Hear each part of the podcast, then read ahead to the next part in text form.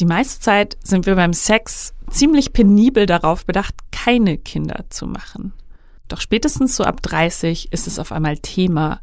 Und zwar egal, ob wir das eigentlich wollen oder nicht. Die viel zitierte biologische Uhr tickt uns von allen Seiten an. Aber warum reden wir überhaupt so wenig über männliche Fruchtbarkeit? Was macht das Thema Kinderwunsch mit einer Beziehung und was mit unserer Sexualität? Machen Kinder überhaupt glücklich? Darüber reden wir heute mit der Gynäkologin und Sexualtherapeutin Miriam Motte. Wer ist eigentlich dieser Sex? Oh wow, präsentiert Lustprinzip. Der Podcast von Theresa Lachner.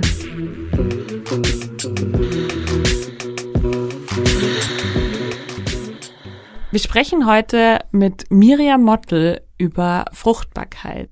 Und Miriam, du bist ja so ein bisschen das, das Schweizer Taschenmesser zu diesem Thema, weil du bist ja sowohl Gynäkologin als auch Sexualtherapeutin, richtig? Das heißt, du hast irgendwie den Blick von zwei Seiten. Ähm, schön, dass du da bist, Miriam. Herzlich willkommen. Herzlichen Dank für die Einladung das stimmt. Ich habe quasi eine Doppelausbildung. Ich bin Frauenärztin und auch Sexualmedizinerin und habe mich entschieden gehabt, in der Kinderwunschabteilung zu arbeiten. Und dadurch hat sich für mich auch ganz viel meiner sexualmedizinischen Arbeit verändert, aber auch ähm, in dieser Kinderwunschbehandlung, was das mit den Paaren macht, habe ich ein ganz anderes Verständnis dafür, was passiert.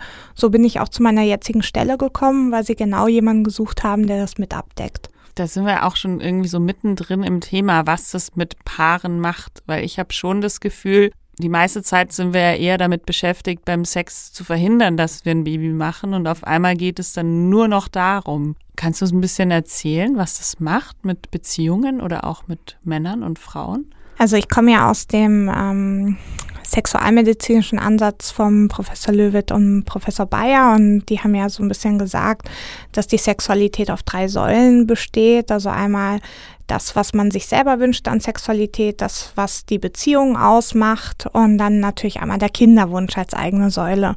Und da ist für mich so ein Licht aufgegangen, wo ich dachte, okay, genau so ist es ja. Also irgendwie bis zu den mit 30ern im Schnitt versuchen wir zu verhindern, dass wir schwanger werden. Dann wollen wir wieder schwanger werden und dann beginnen wieder das Verhindern. und dann freuen wir uns, wenn wir in der Menopause sind als Frauen. Und die Menopause ist so ein bisschen die zweite Revolution. Und das habe ich jetzt wirklich begriffen, als ich ähm, angefangen habe, selber in der Kinderwunschklinik zu arbeiten, was für ein Druck einfach auf den Frauen auch lastet, wenn es nicht klappt. Und das beginnt dann oft schon damit, dass man überhaupt die Angst hat, dass es nicht klappen könnte. Und wenn dann die erste Menstruation kommt in dem Zyklus, wo man es versucht, ist das schon ein bisschen wie eine Enttäuschung. Und mit jeder Periode setzt sich diese Enttäuschung vor. Es ist wie so ein kleines Mikrotrauma, was passiert. Und es gibt Studien, die wirklich zeigen, dass die Infertilität als Trauma zählt. Und das war für mich so das, wo ich gesagt habe, okay, da muss man ansetzen. Man muss die Paare psychologisch begleiten und dies tun die meisten Kinderwunschzentren inzwischen auch. Es wird darüber nicht so viel gesprochen, weil es natürlich immer noch ein Tabuthema in der Gesellschaft ist. Aber diese Tatsache, wenn man das dann wahrnimmt als Trauma, ist das auch eine unheimliche Entlastung für die Frau. Weil dann muss die auf einmal nicht mehr irgendwie die Tage zählen und das ist halt kein Drama, wenn die Periode kommt, sondern auf einmal ist es legitim, traurig zu sein danach. Und es ist kein irgendwie, ich muss da jetzt durch. Mhm. Von diesem, mein Körper hat versagt, hin zu, es ist schlimm, dass mir das passiert. Und so ganz klassisch ist halt, wenn die Paare zu uns in die Kinderwunschklinik kommen, dann machen wir mal am Anfang so eine Bestandsaufnahme, wie so einen kleinen TÜV, sage ich immer ganz liebevoll. Ähm, da steht dann der Mann und die Frau da und die Frau erzählt, was sie schon alles gemacht hat, von Ovulationstest bis zum Verkehr zum optimalen Zeitpunkt.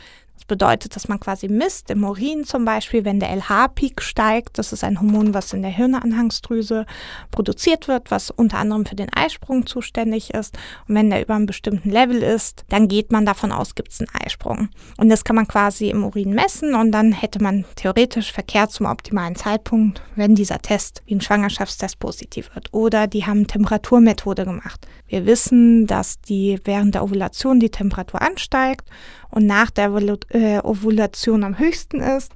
Und dann könnte man Sex haben. Und bei den Männern ist meistens noch gar keine Abklärung passiert. Und das, was dann wirklich sehr häufig ist, ist, dass wir eine schlechte Spermaqualität haben, dass es gar nicht so unbedingt an den Frauen liegt. Aber irgendwie habe ich immer das Gefühl, die Frauen kommen in die Kinderwunschklinik und sagen, sagen Sie mir, was bei mir falsch ist. Sind meine Tuben zu? Warum kann ich nicht schwanger werden? Warum hatte ich vielleicht Fehlgeburten? Was stimmt mit mir nicht? Und dann ist es natürlich total schwer, wenn auf einmal beide Paare was haben. Und das ist leider häufig. Also es ist eigentlich nicht so, dass ich sagen könnte, es liegt nur an der Frau oder es liegt am Mann, sondern ganz häufig habe ich beides. Dann ist es, finde ich, oft eine Entlastung auch fürs Paar, weil sie wissen irgendwie, keiner ist schuld. Ja. Und diese Schuldfrage auch zu erörtern, dafür haben wir Ärzte gar nicht so die Zeit. Und da ist es einfach wichtig, dass man dem Patienten zuhört und diesen Druck wegnimmt, dass halt da keine Schuld dran ist. Also oft findet man halt auch nichts, woran es liegt.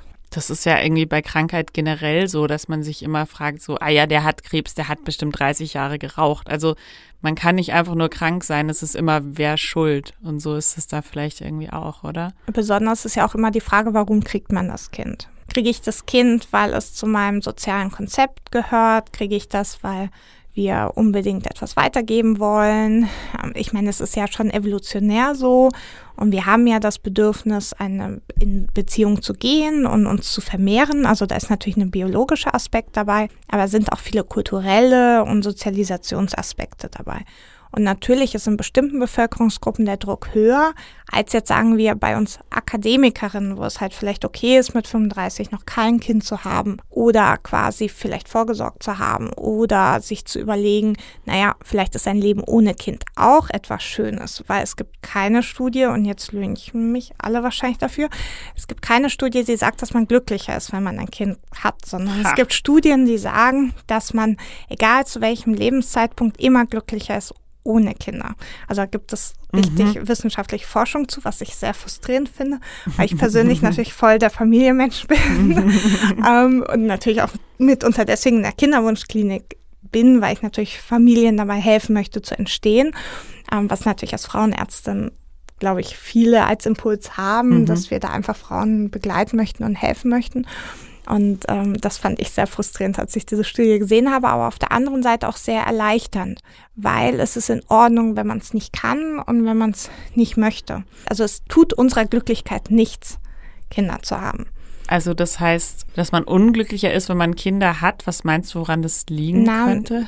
Nein? Nein, also es ist nicht so, das, das ja. heißt nicht, dass ähm, man unglücklicher ist, mhm. sondern es hat nur gezeigt, dass die Leute, die keine Kinder haben, genauso glücklich oder vielleicht ein bisschen glücklicher sein können. Ja. Die Frage ist halt, hat was mit dem Stress zu tun. Also mhm. wenn ich Kinder habe, habe ich einen höheren Stresslevel ja, ja. und das wird natürlich die Resilienz und dann gibt es Rückkopplungen. Also ich würde jetzt nicht sagen, dass Menschen ohne Kinder per se glücklicher sind, ja, sondern dass sie halt dadurch, dass sie einen niedrigeren Stresslevel haben, einfach ähm, einen höheren Glücklichkeitsfaktor haben. Mhm, ne? mhm.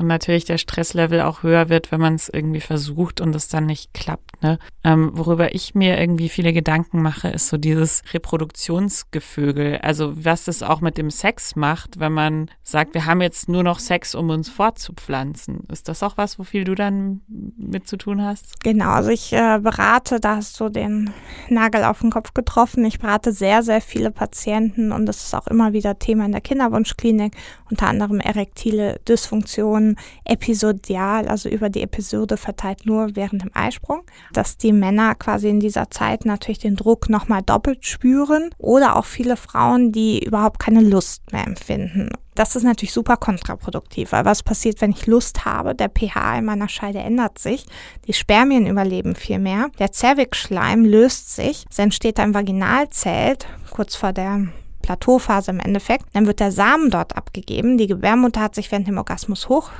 aufgestellt und nach dem Orgasmus senkt sie sich in diesen Spermapool mit dem Zervixschleim, damit es zur Befruchtung kommen kann. Das heißt, wenn ich als Frau keine Erregung habe, dann löst sich der Zervixschleim halt in dem Sinne nicht. Der pH ändert sich nicht und natürlich kommt es dann auch seltener zu einer Befruchtung. Es kommt natürlich zu einer Befruchtung, weil wir wissen auch, dass nach unschönen Erlebnissen Kinder gezeugt werden. Aber wenn ich dann einen schlechten Samen habe, überlebt der quasi noch weniger. Viele von euch kennen die schwedische feministische Comicautorin und Radiomoderatorin Liv Strömquist. In ihrem Comic Der Ursprung der Welt erklärt sie etwas sehr Interessantes. Nämlich, dass vor etwa 300 Jahren der weibliche Orgasmus in jedem medizinischen Buch erwähnt wurde, weil man eben davon ausging, dass der Orgasmus der Frau wichtig für die Fortpflanzung ist. Vor etwa 200 Jahren hat sich aber das Ganze radikal geändert. Man glaubte nicht mehr an diese Korrelation und deshalb wurde auch die weibliche Sexualität völlig ausradiert. Ich sage den Paaren immer, verabredet euch doch einfach mal.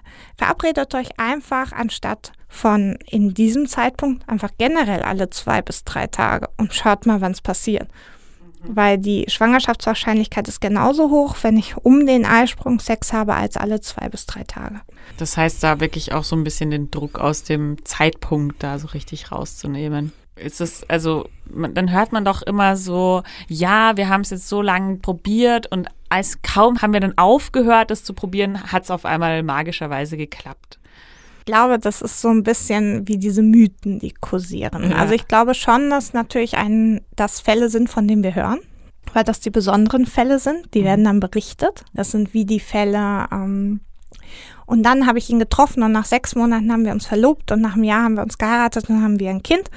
Ja, und was ist mit den anderen 40 Frauen, denen das nicht passiert ist? Die reden natürlich nicht drüber. Ja. Es ist auch so mit den negativen Erfahrungen in der Kinderwunschklinik. Das sind die Dinge, über die Frauen in Foren posten. Mhm. Die haben Zeit. Die Frauen, die zwei bis drei Kinder über eine Kinderwunschklinik gekriegt haben, die sind beschäftigt. Die haben zwei bis drei Kinder. An alle Mütter da draußen. Ein Wunder, wenn ihr es mit zwei überhaupt noch schafft, einkaufen zu gehen.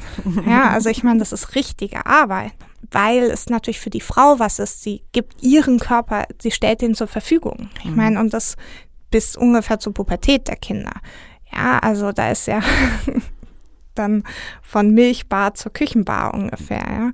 Das ist dann natürlich auch nochmal ein spannender Aspekt. Aber ich glaube, dass es deutlich akzeptierter ist zu sagen, als es früher war, dass man vielleicht keine Kinder haben möchte. Und ich glaube, das ist etwas, wofür wir einfach dankbar sein dürfen, dass diese Medien, also nicht alles an den Medien ist ja gut, das wissen wir alle, aber ich glaube, da können wir echt dankbar dafür sein, dass diese Akzeptanz einfach ähm, mehr da ist mhm. und geschaffen worden ist. Und ich hoffe auch einfach mehr Druck bei den Paaren abgenommen wird, weil ich glaube, dass eines der größten Herausforderungen von uns Medizinern und auch Psychologen ist, einen erfüllten und auch ein unerfülltes Kinderwunschpaar zu begleiten.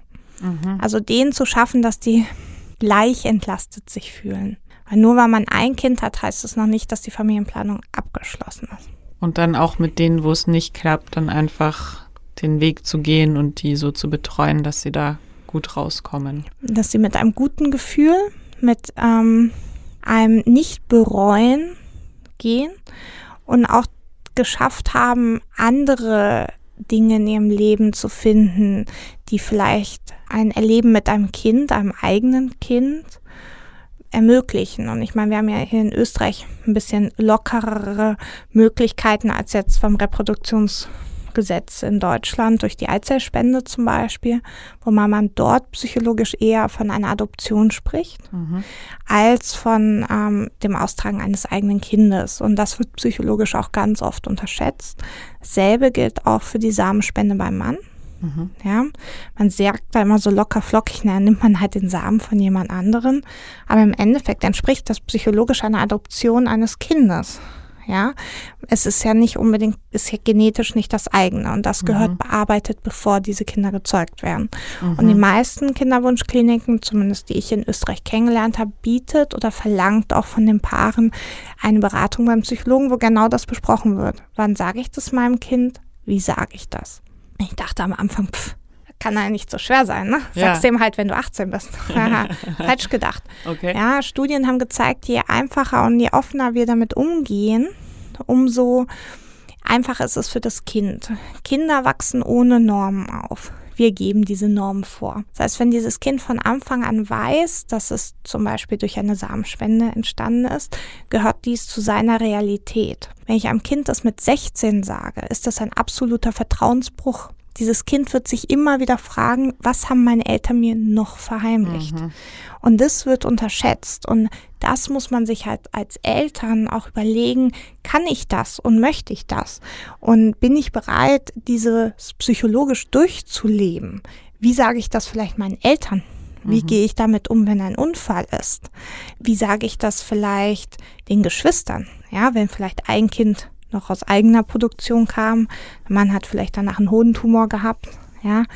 Und das sind natürlich Dinge, die inzwischen eine höhere Dimension haben als das eigene Verfahren selber. Und das ist dann wahrscheinlich auch was, was so gleichgeschlechtliche Paare ganz viel betrifft, oder? Ich glaube, dass, also meine Erfahrung ist, dass die gleichgeschlechtlichen Paare sich damit schon vorher auseinandergesetzt ja, haben, ja. weil dort ja klar ist, dass natürlich immer ein Faktor von außen kommen ja. muss. Es sei denn, es handelt sich um gleichgeschlechtliche Paare, wo vorher der eine vielleicht ein Mann oder Frau war. Mhm. Ja. Und es dann natürlich diese ganze Transgender-Geschichte ist.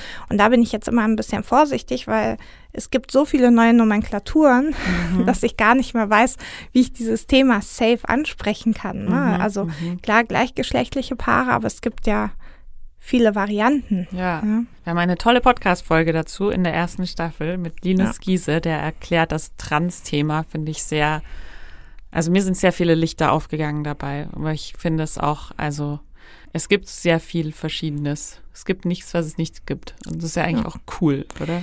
Ich kann die Folge auch nur empfehlen. Also ich habe die auch gehört, Sehr weil ich mich jetzt gerade für nee in dem Bereich fortbilde, mhm, weil wir mhm. natürlich ähm, das auch ein Teil der Endokrinologie ist, mhm, mit der ja. ich mich natürlich beschäftigen muss oder darf. Mhm. Muss ist das falsche Wort. Ich darf und freue mich da auch in so einem Thema natürlich vorzudringen. ist natürlich was anderes, wenn man ähm, universitär arbeitet, dann fallen solche Themen natürlich auch ins Gewicht und ähm, da fand ich das sehr gut, auch nochmal psychologisch das einfach besser zu verstehen. Also ja. ich habe viele gleichgeschlechtliche Paare, wo das natürlich überhaupt gar kein Thema ist, ne? weil das sind dann zwei Frauen zum Beispiel, die zu uns kommen und ähm, das ist ja auch wieder von Land zu Land unterschiedlich, was ist erlaubt, was ist nicht erlaubt, wie funktioniert das, bis zu welcher Grenze. Mhm. Ne? Mhm. Ist es eine offene Samenspende, Eizellspende? Ne, es ist im Ausland, in Österreich muss der Spendername immer bekannt sein.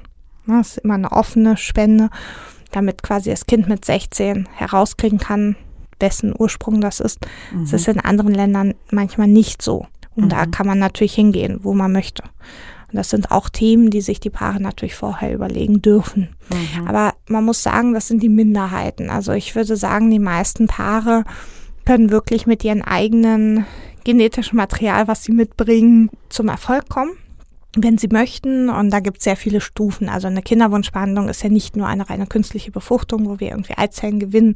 Es gibt viele Stufen vorher, wo wir nicht medizinisch in dem Sinne operativ eingreifen müssen, mhm. ja, sondern wo wir unterstützend arbeiten.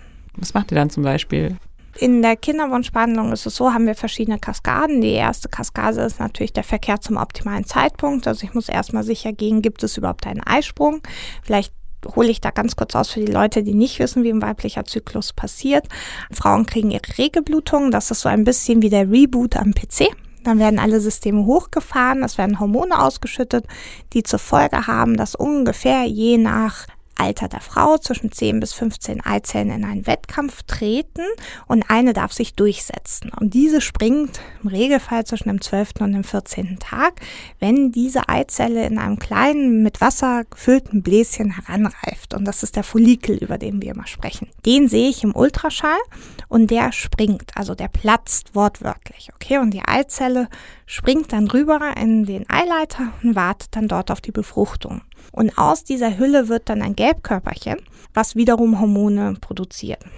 Und das kann ich messen und wenn das passiert ist, dann sagen wir dem Paar, und jetzt dürft ihr romantisch werden, weil die Behandlung selber hat nichts mit Romantik zu tun.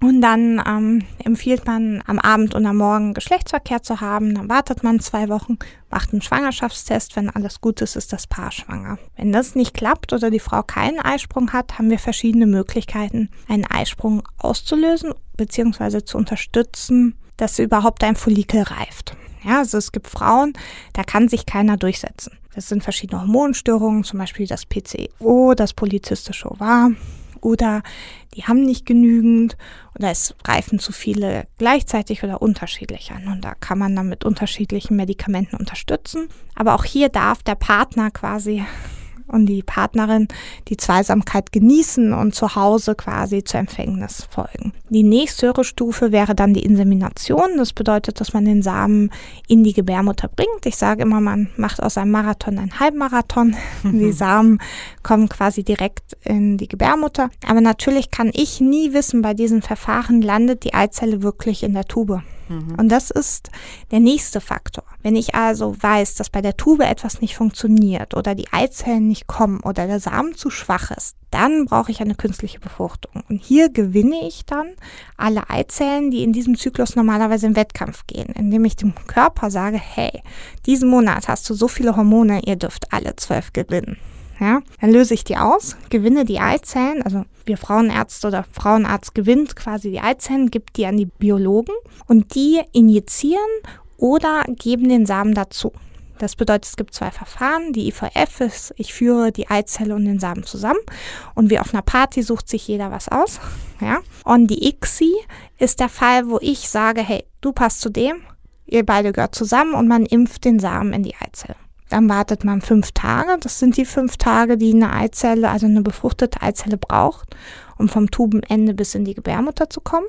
Und da ist quasi diese befruchtete Eizelle ein Blastozyst, der hat sich tausendmal geteilt und äh, man sieht dann quasi schon eine embryonale Struktur und man sieht auch schon den Teil, der zur Plazenta wird. Voll irre. Als ich das das erstmal gesagt habe, dachte ich so, krass. ja, ich meine, ich bin Frauenärztin, ich müsste das wissen, ne? aber es ist schon irgendwie cool. Naja, und diesen Blastozysten geben wir dann zurück. Quasi mhm. am fünften Tag nach so einer Punktion oder nach einem Zyklus. Und den Rest kann man einfrieren. Und mhm. das ist eigentlich total irre. Also man kann potenzielles Leben einfrieren. Und hier kommen diese Embryonengesetze natürlich rein, wo dann quasi bestimmt wird in Deutschland, nur so und so viele Eizellen dürfen befruchtet werden, damit man halt nicht 15 befruchtete Blastozysten übrig hat. Ist jetzt nicht so, dass aus jedem Blastozysten Kind wird. Ja, man mhm. sagt, man braucht im Schnitt zwölf Eizellen für ein Kind. Das heißt, wir wissen, dass nach den fünf Tagen ungefähr ein Drittel der Eizellen befruchtet übrig bleiben. Das ist eine normale Rate, so im Schnitt. Ja, nagelt mich nicht auf die Zahlen fest. Und von diesen wird ungefähr aus jedem dritten quasi ein Kind oder aus jedem zweiten. Und so kommt man auf diese zwölf Eizellen, die man runterrechnet. Das bezieht sich natürlich immer auf Frauen um die 30. Je älter die Frauen werden, umso mehr Eizellen haben eine schlechtere Qualität, umso weniger Befruchtungsrate habe ich und umso weniger Kinder kommen raus. Selbe beim Mann mit, ich muss euch enttäuschen, hm. Auch die Männer haben das und das beginnt da so ungefähr ab 50. Was ist eigentlich, wenn es beim Mann hakt? Wie ist das mit den Spermien? Man denkt ja immer, das ist so romantisch, ne? aber die Männer geben im Endeffekt den Bechersamen ab. Der wird von den Biologen bzw. Embryologen untersucht und nach verschiedenen Kriterien untersucht. Also einmal, wie viel Menge da drin ist, wie viel Anzahl von Spermien und dann wird bewertet, wie die Spermien aussehen und wie sie sich bewegen. Also fast so wie bei Germany's Next Top Model, sage ich immer, ja. Ähm, naja, ist ja so, man schaut, wer ist der schnellste. Ja, also es gibt vier Kategorien der Beweglichkeit. Es gibt die ganz schnellen Spermien, die langsamen Spermien, die Spermien, die sich im Kreis drehen und die, die gar nichts tun. Und man sagt, man sollte von den sich vorwärts bewegenden Spermien, egal ob schnell oder langsam, ungefähr 30 Prozent haben, um eine Fruchtbarkeit zu kriegen. Und die, die sich im Kreis bewegen und nichts tun, die sind nicht ganz so wichtig in dem Fall.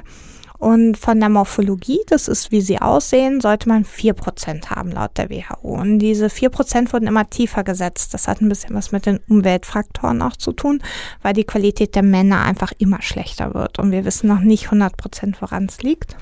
Die Qualität der Männer generell. Na, der Spermien. ich finde auch der Männer. Also das könnte die WHO langsam auch mal einsehen.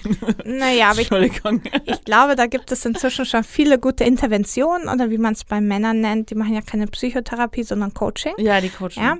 ja. Ähm, also nee, ich habe überhaupt nichts gegen Männer, ja, Männer. aber ähm, ja, genau. Wir lieben sie eindeutig. Ja. Das ist aber schon mal ganz wichtig, also dass man da einfach unterscheidet. Es gibt einfach Unterschiede dort und da muss man einfach genauer schauen, ähm, dass das passt. Und mit der Morphologie ist quasi gemeint, wenn ein Sperma besteht aus einem Kopf, also so ein Mittelteil, das ist so ein bisschen der Turbo, der Motor und dann der Schwanz. Und im Kopf ist die genetische Information. Und wenn ich jetzt ein Sperma habe, was irgendwie der Kopf angedetscht ist oder er hat zwei Köpfe, dann ist das genetisch wahrscheinlich nicht ganz so gut. Oder wenn er zwei Schwänze hat oder ein Schwanz geknickt ist, dann sehen die optisch nicht so gut aus. Und dann gehen wir davon aus, dass die eher einen Fehler haben. Wir haben auch Männer, die gar kein Sperma nachgewiesen haben oder wenig Sperma. Da können verschiedene Erkrankungen dazu gehören. Unter anderem zum Beispiel, wenn man Mukoviszidose-Träger ist. Und da hilft natürlich die Kinderwunschbehandlung, weil da kann man schauen, ob die Frau auch Mukoviszidose-Träger ist. Wenn sie es nicht ist, kein Thema. Dann kann halt sein, dass eine bestimmte Prozentzahl der Kinder Träger sind. Wenn aber beide Träger sind, haben sie eine Chance von 25 Prozent, ein Mukoviszidose erkranktes Kind zu kriegen. Da kann man natürlich in der Kinderwunschbehandlung zum Beispiel unterstützen und helfen. Es ist aber auch so, dass wir Männer haben, die keine Spermien nachweisbar. Da gehören natürlich verschiedene Gründe dazu. Krebserkrankungen, Erkrankungen, genetische Gründe. Das finde ich immer ganz schwer, wenn man so Paare vor sich hat, wo man dann so alles durchgecheckt hat und es fehlt nur noch das Spermiogramm. Ich muss dem Mann sagen, da ist nichts drin.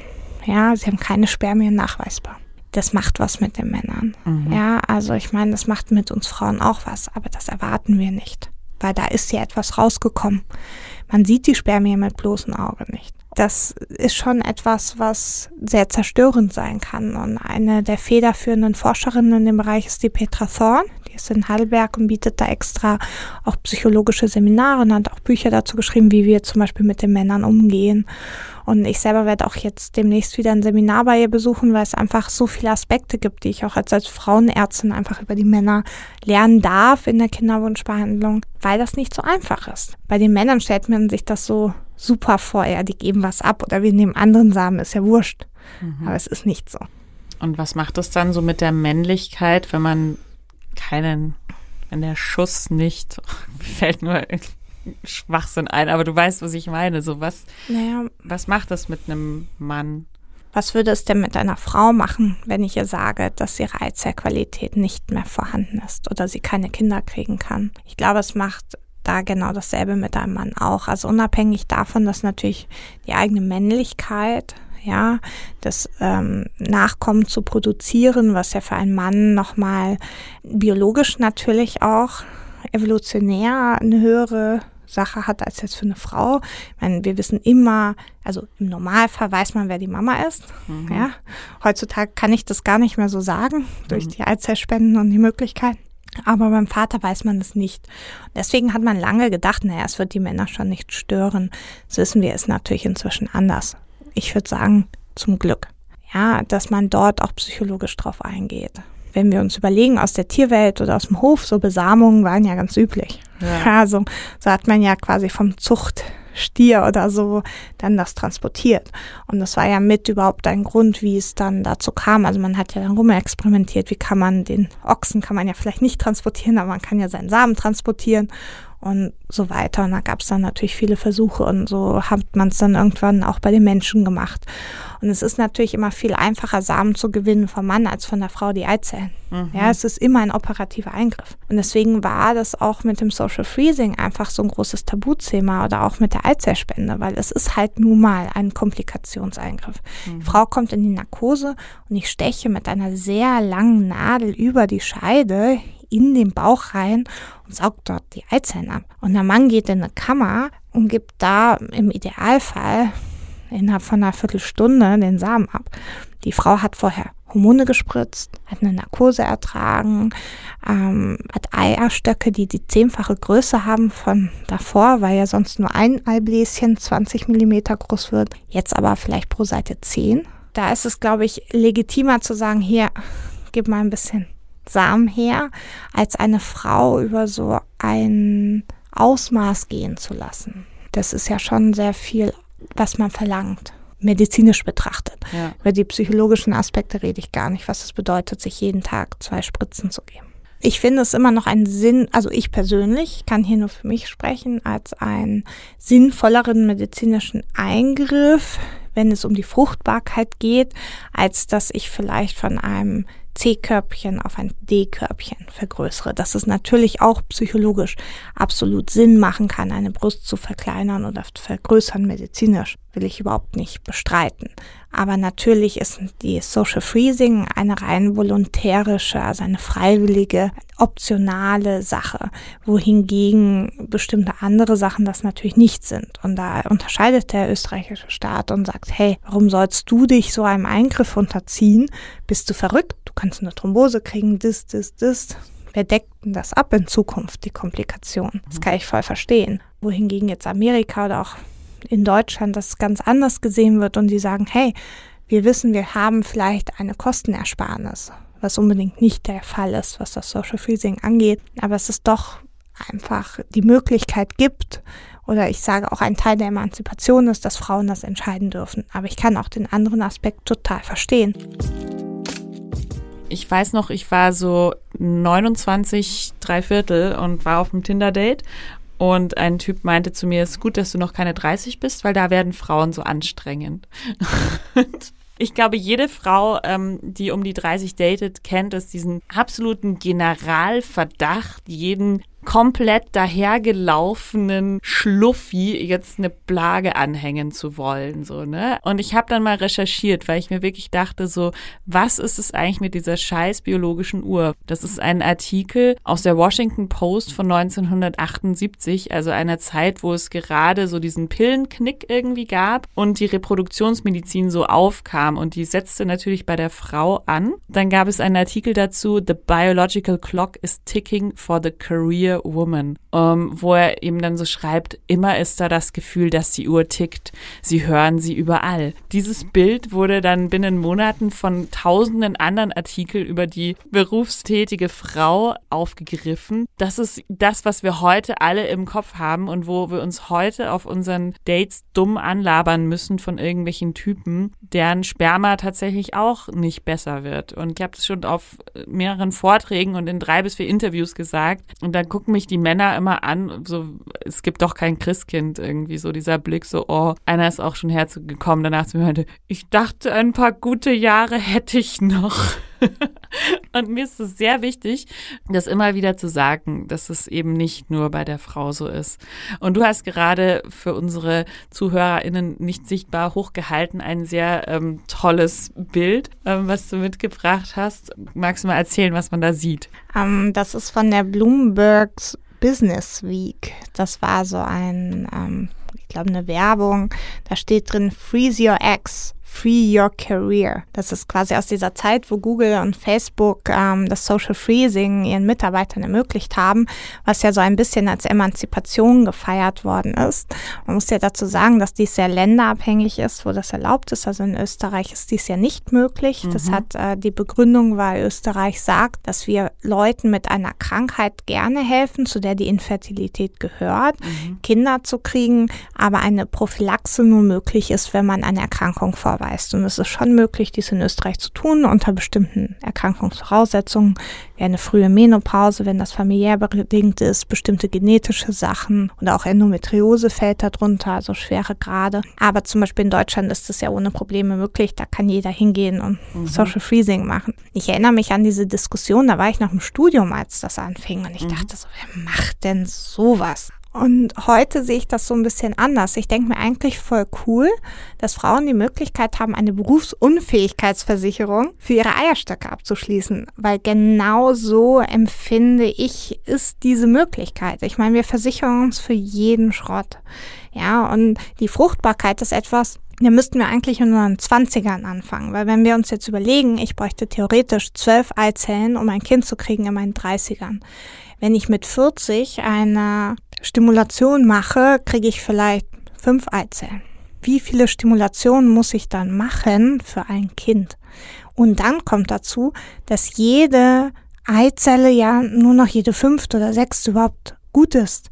Und dann muss man sich das mal hochrechnen. Mhm. Ja, dann bringt es natürlich mehr, äh, Social Freezing zu denken, wenn ich in meinen Ende 20ern, Anfang 30ern bin. Aber hier ist natürlich die Sache, Ey, wenn ich in meinen Anfang 20ern bin, dann denke ich, ich habe ja noch ewig Zeit, meinen Traumprinzen oder meine Traumprinzessin zu finden und dann Kinder zu kriegen. Und genau das haben die Studien gezeigt, quasi aus den Frauen, die in diesen Jahren ähm, ihre Eizellen haben einfrieren lassen, dass die die gar nicht abholen. Mhm. Weil die natürlich auf natürlichem Weg dann doch, ne, die lassen das einfrieren, sagen wir mit 29, lernen dann mit 34 ihren Partner kennen, kriegen ihre zwei Kinder und brauchen diese Eizellen gar nicht. Wir können ja mal auch sagen, was sowas so kostet. Ich habe mal so recherchiert, so zwischen 3.000 und 10.000 Euro grob, oder? Ja, es hängt davon ab, wie viele Medikamente benötigt werden. Die Medikamente sind sehr teuer, aus welchem Land die Medikamente kommen. Da gibt es ja viele Möglichkeiten.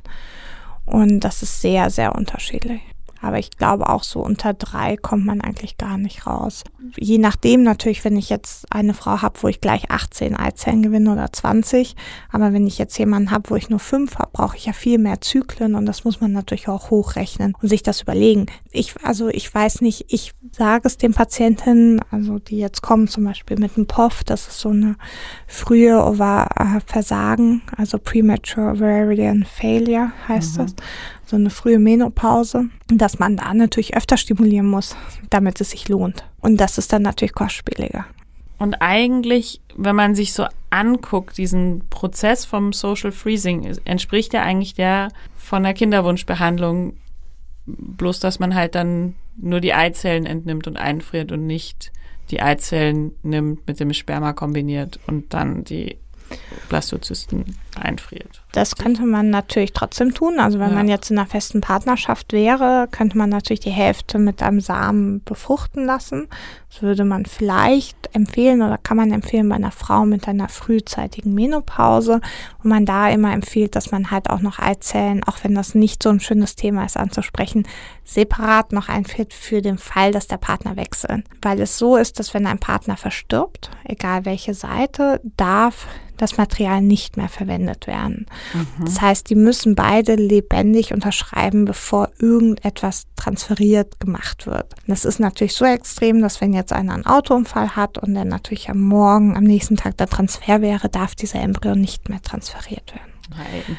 Ja. Das ist, soweit ich weiß, in vielen Ländern so. Also, oder ich kenne kein Land, wo es nicht so ist.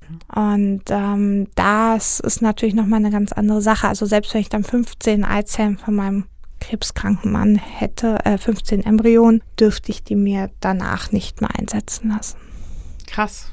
Ich finde das Thema total spannend. Ich dachte irgendwie immer, das geht nur bis 30. Jetzt hat mir neulich eine Freundin den Floh ins Ohr gesetzt, so bis 35 ist das okay. So, ich werde jetzt 34, so. Jetzt ist schon so, so der Zeitpunkt, wo man mal so ein bisschen nachdenkt, so, ne? Das ist ja von vielen Faktoren abhängig. Mhm. Ne? Also nicht jede 35-Jährige entspricht einer 35-Jährigen biologisch. Es gibt viele Parameter, an denen wir das festmachen. Ich habe gesagt, es gibt einmal das Anti-Müller-Hormon. Das ist ein Hormon, was es seit einer Weile gibt, was ein prognostischer Faktor ist auf meine Fruchtbarkeit. Und zwar sagt er, wie voll ist mein Tank. Ich sage immer den Frauen, der, das Anti-Müller-Hormon ist meine Tankanzeige für meine Eierstöcke. Und je nachdem, ob ich einen Reservetank mit dazu gekriegt habe, ist der natürlich mit 35 noch nicht ganz aus. Und es gibt halt andere, da leuchtet der Reservetank schon seit zwei Jahren. Das sehe ich der Frau aber nicht an. Das kann man messen, bestimmen lassen. Das ist aber alleine noch keine Aussage, weil dieser Faktor ungefähr für fünf Jahre sagt man eine Prognose gibt, plus minus und zum Beispiel das Rauchen diesen Wert auch heruntersetzt. Mhm. Also wir wissen, wenn Leute aufhören zu rauchen, dann steigt er wieder. Mhm. Ja, also bitte alle Raucherinnen, die ein Kind haben wollen, unabhängig davon, dass das ungesund für euch ist und fürs Kind, es steigert eure Fruchtbarkeit, auch für Männer übrigens. Zusätzlich habe ich ja gesagt, haben wir im Gehirn Hormone, die ausgeschüttet werden, die mir sagen, produziere mal Eizellen oder jetzt habe Eisprung. Und da gibt es auch einen Wert, den FSH-Wert, der quasi die Follikel stimuliert. Wenn der sehr hoch ist, dann muss ich mir so vorstellen, dass meine Eierstöcke schon ein bisschen taub sind und dass der lauter schreien muss ab einem Wert, der zu hoch ist, kann ich auch mit den Medikamenten, dann kann ich drei Megafunde dran tun. Wir wissen es ja selber, irgendwann hört man nichts mehr. Mhm. Und genauso ist es dort auch. Das heißt, ich habe verschiedene Parameter, um das einzuschätzen. Lohnt es sich überhaupt von der Anzahl, die ich rauskriege? Und das, was bei dir jetzt eher gemeint war aufs Alter, wahrscheinlich, was die Freundin meint, ist, dass das wahrscheinlich in Ordnung ist. Aber natürlich ab 35 die Eizellqualität sinkt. Mhm. Das eine ist die Eizellquantität, die ich gewinnen kann. Das eine ist die Qualität. Und die sind entkoppelt. Also mhm. es kann auch eine 40-Jährige sein, wo ich 20 Eizellen gewinne. Aber die hat natürlich eine schlechtere Eizellqualität als eine 20-Jährige, wo ich 20 Eizellen gewinne. Das heißt, je älter ich werde, umso mehr Eizellen sollte ich, wenn ich mich dafür entscheide, einfrieren. Und je jünger ich bin, umso weniger brauche ich, weil die Qualität besser ist. Ich habe mich da so ein bisschen rein recherchiert, wie ich das gerne tue. Und ja, wir wissen beide, in Österreich geht es nicht. Es gibt ja so richtig so Destinationen inzwischen. Also zum Beispiel Barcelona ist so ein Top Social Freezing Ort. Ich war neulich im Griechenland Urlaub, dachte mir, warum nicht mal Eizell-Shopping machen? Ähm, bin mal zu so einem Reproduktionsmediziner hin und habe mir das mal so erklären lassen. Und das ist ja eigentlich schon ganz interessant. So, Teresa Lachner. Yes. Am I saying this correctly? Yes, you are. How come you're in Greece? Um, I'm on holiday, but I also, because I'm turning 34 in a month, so I'm thinking about, you know, getting my eggs frozen. And I Googled if that's possible in Greece because in Austria it's not allowed, you know. It's not allowed. I've been thinking of where could I do it, and now I'm on Okay. holiday here. So Okay, good, good. All right, so let's go over this. Yeah. and ask a few more questions Yes. before we proceed. Okay, so what about your menstrual cycle? Is it regular? Yes. And it was always like that.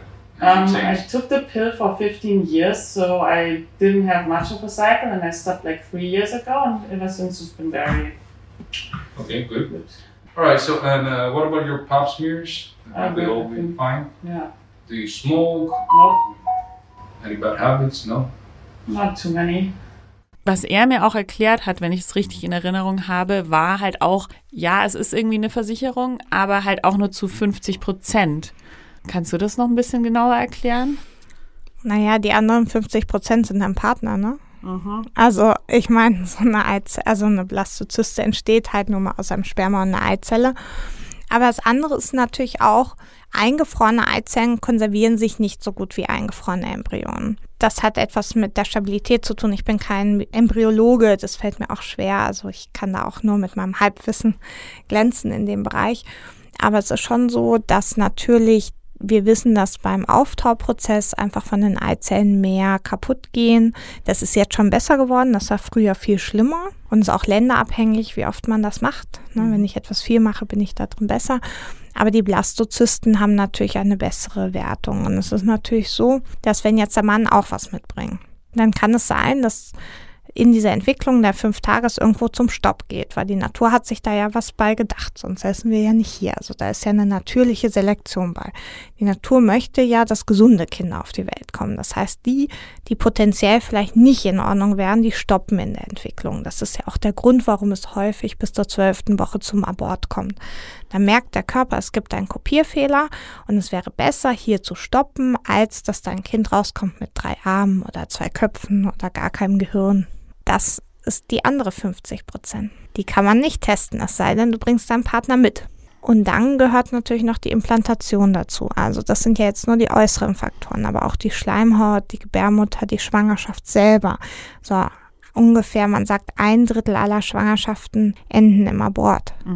Ja, also ich meine, das ist schon echt viel.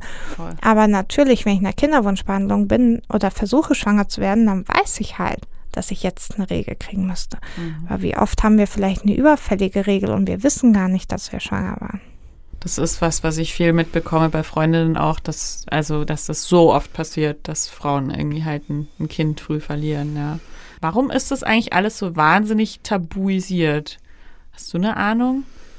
Ich glaube, weil es einfach etwas mit Versagensängsten zu tun hat und wir wollen uns alle nicht verletzbar machen. Und ich sehe das immer wieder, dass man dann alles durchgeht und dass einem fast wie so Scham und Peinlichkeit aufkommen. Und ich habe oft Frauen, die ich dann dazu ermutige, wenn ich sie sehe, sprechen sie mit ihrem Freundeskreis darüber, weil sie werden sehen, sie haben im Freundeskreis viele Leute, die darunter leiden.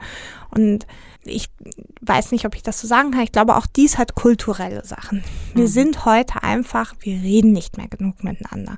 Es tut mir leid, aber Instagram und Facebook hin oder her und Daumen hoch oder runter ersetzen einfach kein Gespräch mit echten Menschen. Und wenn wir in Beziehung gehen und ein Teil eines Lebens von Menschen sind, dann kriegen wir auch dieses mit. Und in unserer Gesellschaft existiert der Tod nicht mehr, existiert nur in der Klinik. Und ein Abort ist nichts anderes, als dass man ein Kind verloren hat, das gestorben ist. Wir haben das auch nicht in unserer Sprache. Inzwischen sprechen wir über Sternkinder. Aber das war früher nicht so. Mhm. Und da gibt es ähm, ich habe den Namen der Wissenschaftlerin äh, vergessen, aber ich werde euch das Buch nachreichen.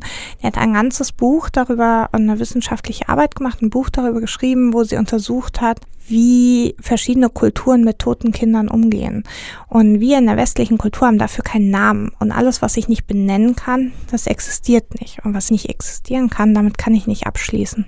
Andere Kulturen feiern ihre Toten, da wird das akzeptiert, da wird auch mit den toten Kindern gespielt und ähm, da kriege ich Gänsehaut. Mhm. es tut mir leid, ähm, weil das schon einfach ein Thema ist. Ich habe einfach viele Paare auch begleitet, die auch in der Ende der Schwangerschaft einfach ein Kind verlieren und mich sehr mit dem Thema auch beschäftigt, weil es natürlich mit zu meinem täglich Brot als Frauenärztin gehört. Und ich kann da nur sagen, es gibt nichts Schlimmeres, ja. ja. als wenn man ein Kind verliert, egal in welchem Stadium, und die Emotionen bleiben gleich. Und es betrifft einfach viele Frauen. Und ich kann nur jeden ermutigen, da ganz offen mit seinem Umfeld drüber zu reden, weil es ist eine Entlastung. Es muss nicht der richtige Weg für dich sein, aber es gibt professionelle Leute, die darauf geschult sind und man muss das nicht alleine ertragen. Mhm. Und man muss dies auch nicht mit dem Partner ertragen. Auch die Männer müssen es nicht ertragen gerade in der Kinderwunschabteilung, wir haben ja auch eine Ambulanz für habituelle Aborte. Das heißt, wenn jemand mehr als zwei bis drei Aborte gekriegt hat, kann man verschiedene Dinge abchecken, woran das liegt. Und da bieten, ist eine psychologische Beratung einfach super wichtig. Mhm. Oder halt einfach mal mit der Mama reden, mit der Oma, mit den Schwestern, mit den Freundinnen als Frau und dann merkt man, hey, ich bin nicht allein. Und dann wird es erträglicher. Ich sage nicht, dass es besser wird, mhm. aber es mhm. wird erträglicher, weil man weiß, dass man nicht allein ist. Und vielleicht, dass das auch einfach nicht nur sowas ist, was man dann nur mit dem Partner, mit dem man es ja eh schon durchmacht, teilt, der vielleicht auch gar nicht weiß, wohin mit den ganzen Gefühlen. So, also ich habe schon auch oft mitbekommen, dass da gerade Männer auch wahnsinnig drunter leiden, so, ne, die vielleicht noch weniger drüber reden können. Besonders wollen sie es dann ihrer Partnerin auch nicht sagen, weil sie sagen, ich will ihr nicht auch noch das aufbürden. Wobei die Frauen dann oft sagen, ich habe mich gar nicht getraut, dich zu fragen, ja, mhm. weil sie Angst hatte, dass er vielleicht nicht drunter leidet oder sie vielleicht als Versagende empfindet, weil sie sein Kind nicht austragen kann.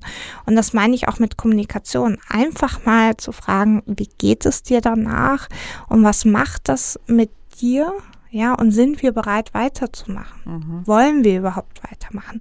Oder ist es auch mal legitim zu sagen, hey, wir machen mal einen Monat Pause oder zwei und schauen einfach mal, wie es uns geht und freuen uns daran, dass es uns gut geht und mhm. dass wir einander haben und dass unsere Beziehung diesen Schicksalsschlag meistert mhm. und dies als Stärkung der Beziehung zu betrachten. Und das ja. geht halt nur, wenn man miteinander redet. Und das ist wirklich viel, was ich auch in der Paartherapie habe. Also ich begleite sehr viele Kinderwunschpaare auch, wo ich einfach merke, ähm, es darf mehr geredet werden. Was ist dann, wenn einer sagt, ja, ich will weitermachen und die andere sagt, nee oder andersrum? Hast du das viel? Da macht man was ganz Verrücktes. Aha. Man tritt in Kommunikation und nee. löst das Problem, also was ganz Schräges. Yes. Ähm, man schaut quasi, was sind die Beweggründe dahinter. Ne? Und oft sind es natürlich Ängste mhm. und einfach Trauerprozesse, die nicht abgeschlossen sind. Das war, was ich meinte. Also es macht einfach keinen Unterschied, ob ich in der Frühschwangerschaft was verliere oder quasi in der späten. Es passiert einfach was mit dem Körper. Und mit dem Muttersein oder Mutterwerden. Ne, schon, es beginnt ja mit dem Wunsch. Also wenn ich entscheide, ich möchte dies erleben, läuft ja ein Film und das kann mir jede Frau sagen, was sie will, ja. Es ist doch so, ja. Dann denkt man, mhm. oh, welche Farbe könnte das Kinderzimmer? Ach, der Strampler sieht ja süß aus. So. Und da passiert was. Beim Mann, der hat viel später einen Zugang dazu. Ja, oft haben die ersten Zugang dazu, wenn sie die Dritte spüren können oder wenn das Kind dann da ist. Ne? Da haben wir Frauen ein bisschen einen Vorsprung zu. Gibt auch ganz andere Männer, die von Anfang an mit dabei sind, für die es auch schlimmer ist. Ja, also ein überwärtiger Kinderwunsch muss nicht nur bei einer Frau da sein, sondern gibt es auch beim Mann. Aber auch hier ist wirklich einfach drüber zu reden, dem Raum zu geben und oft das einfach auszusprechen und zu sehen, was der Partner wirklich damit meint und was er spürt, ist einfach für den anderen so ein Aha-Erlebnis. Also ich merke das auch selber und kenne das auch selber aus meiner Partnerschaft, wenn man sich dann unterhält und man denkt, man weiß, was der andere denkt. Aber man weiß es nicht. Mhm. Man weiß es nicht. Man darf fragen. Ja, wir können alle keinen Gedanken lesen und können 30 Jahre mit dem Partner zusammen sein und trotzdem nicht wissen, was er denkt. Mhm. Ja, also fragt, hinterfragt, fragt, warum ist dir das wichtig? Warum möchtest du weitermachen? Was ist der Grund dahinter? Und das meine ich mit redet miteinander. Drüber reden, immer gute Idee. Deswegen machen wir auch den Podcast hier. Und ich glaube, ich sage nichts öfter als drüber reden. Miriam, danke, dass du bei uns warst. Was ist denn dein ähm, famous last word für unsere ZuhörerInnen? Also ich empfehle jedem, gerade in der heutigen Zeit, ähm, berührt euch, küsst euch und bitte länger als drei bis fünf Sekunden. Ich weiß nicht, wann ihr euch das letzte Mal so lange geknutscht habt, aber so ungefähr ab Sekunde fünf passiert ganz viel im Körper und davon können wir in der heutigen Zeit nicht genug kriegen. Dankeschön. Das war sehr schön. Danke, dass du da warst. Danke für die Einladung.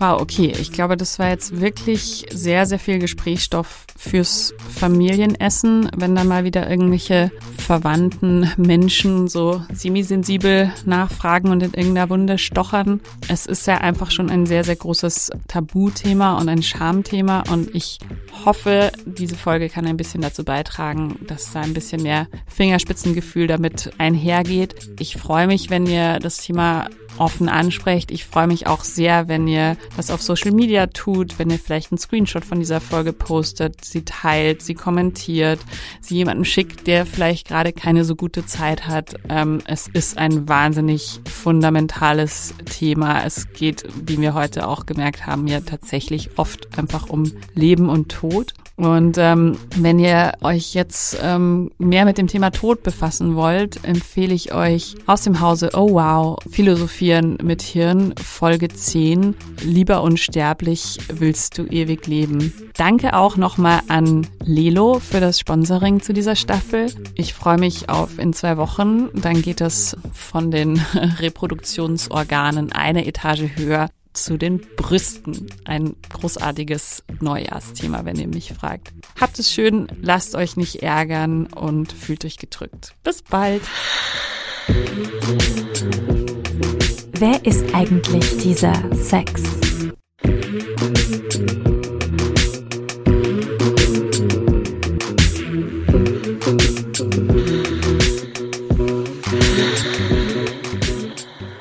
Dieser Podcast wurde präsentiert von Oh, wow.